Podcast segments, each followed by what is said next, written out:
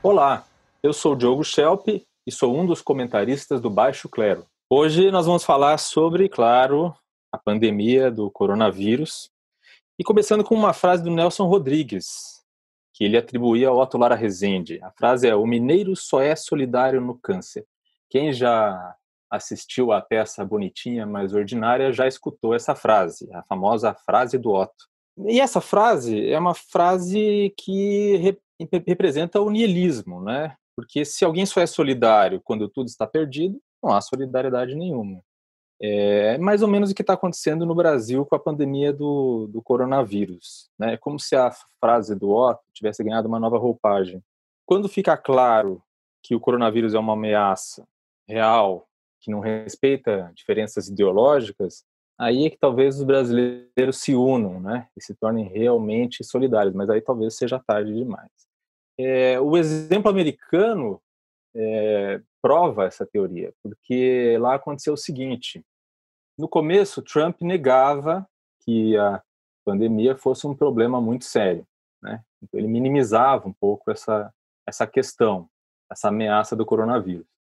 E lá, as pesquisas indicavam que já existia é, uma diferença partidária sobre a posição em relação ao coronavírus. Então, por exemplo, os republicanos é, eles tendiam a entender a pandemia do coronavírus como um problema muito menor do que os democratas.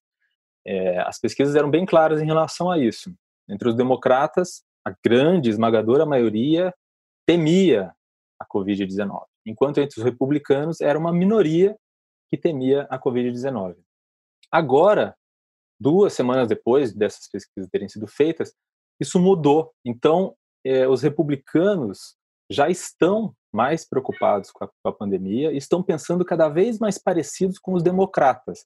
Eles estão cada vez mais preocupados e se aproximando dos democratas em nível de preocupação com a pandemia. O que, que mudou de lá para cá? Basicamente, o de pessoas afetadas pela doença.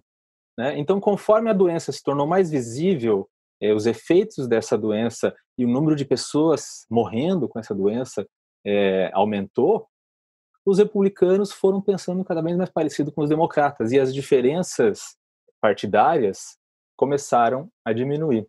E ao mesmo tempo, a aprovação do Trump também foi aumentando. Por quê? Porque o Trump também foi mudando a posição dele em relação a isso. E conforme ele teve uma postura cada vez mais consciente em relação à pandemia, a aprovação dele aumentou também.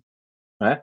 Então, é, Trump agora na última, na última pesquisa disponível, ele estava com um recorde de popularidade, 47% de aprovação, devido principalmente à mudança de postura dele em relação à pandemia, em que ele começa a tomar atitudes mais é, importantes, mais significativas para controlar.